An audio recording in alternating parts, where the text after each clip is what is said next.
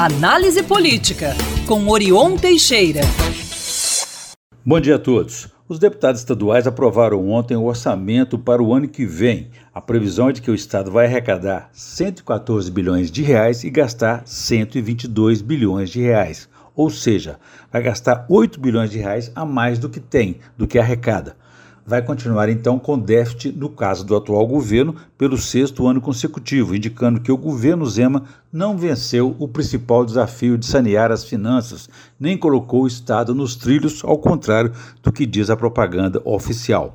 O governo alegou que essa diferença, esse déficit, está ligado à possível volta do pagamento da dívida de Minas com o governo federal no ano que vem.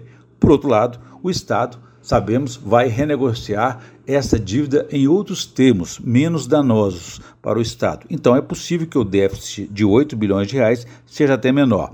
A repactuação dessa dívida, como já dissemos, vai ficar para janeiro próximo, até em função dos prazos do final deste ano.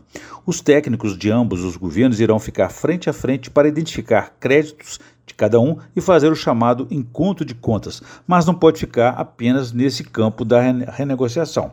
Daqui para frente, com as negociações abertas, a vigilância será redobrada contra aquelas pegadinhas e cascas de banana que virão por aí no campo político. O próprio governador Zema tem dado declarações furtivas, controversas sobre o tema, ora dizendo que aprova, ora fazendo críticas e manifestando desconfianças.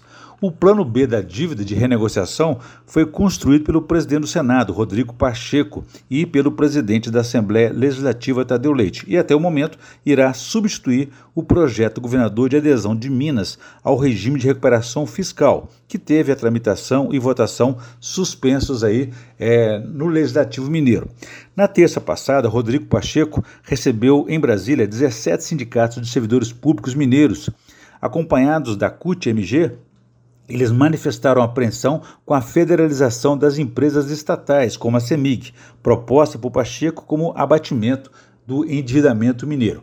O receio maior deles é que o risco de privatização pode acontecer em governos federais futuros. Sugerir então a Pacheco a adoção do mesmo referendo do ex-governador Itamar Franco na legislação que guiará o acordo pela renegociação da dívida de Minas de 160 bilhões de reais. Pacheco prometeu estudar.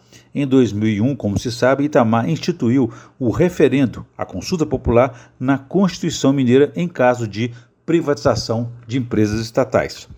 Bom, e hoje é o último dia do embate aí, esperamos, entre a Prefeitura de Belo Horizonte e a Câmara Municipal. Dessa vez é por conta do pagamento do abono para os servidores públicos da educação. Para essa despesa, a Prefeitura tem um dinheiro em caixa de cerca de 70 milhões de reais, mas não pode fazer uso dele porque não teria autorização legislativa o valor estaria extrapolando a suplementação orçamentária de até 10% aprovada aí pela Câmara Municipal no ano passado. No início deste ano, Portanto, há 11 meses, a Prefeitura enviou projeto para ampliar a suplementação para 15%, para ter maior margem sobre os limites orçamentários. Por conta da briga que envolveu o Executivo, o Legislativo e os diversos grupos políticos que atuam na Câmara e fora dela, e que culminou com a derrota do grupo que tentou caçar o mandato do presidente da Câmara, Gabriel Azevedo. Portanto, o projeto não foi aprovado antes. Neste mês foi finalmente aprovado pelos vereadores, mas falta apenas a redação final, que é feita pela Comissão de Constituição e Justiça, para liberar o projeto para sanção e o prazo final é hoje, dia 20, por razões contábeis.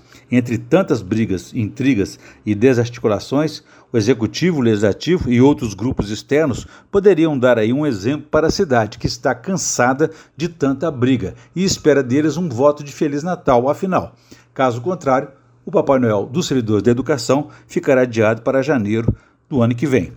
E o presidente Lula está encerrando o ano com maior aprovação do que reprovação. Em um quadro estável, o trabalho de Lula é aprovado por 54% e desaprovado por 43%. O dado é da última rodada de pesquisa do Instituto Mineiro Quest de 2023, encomendada aí pelo Banco Genial.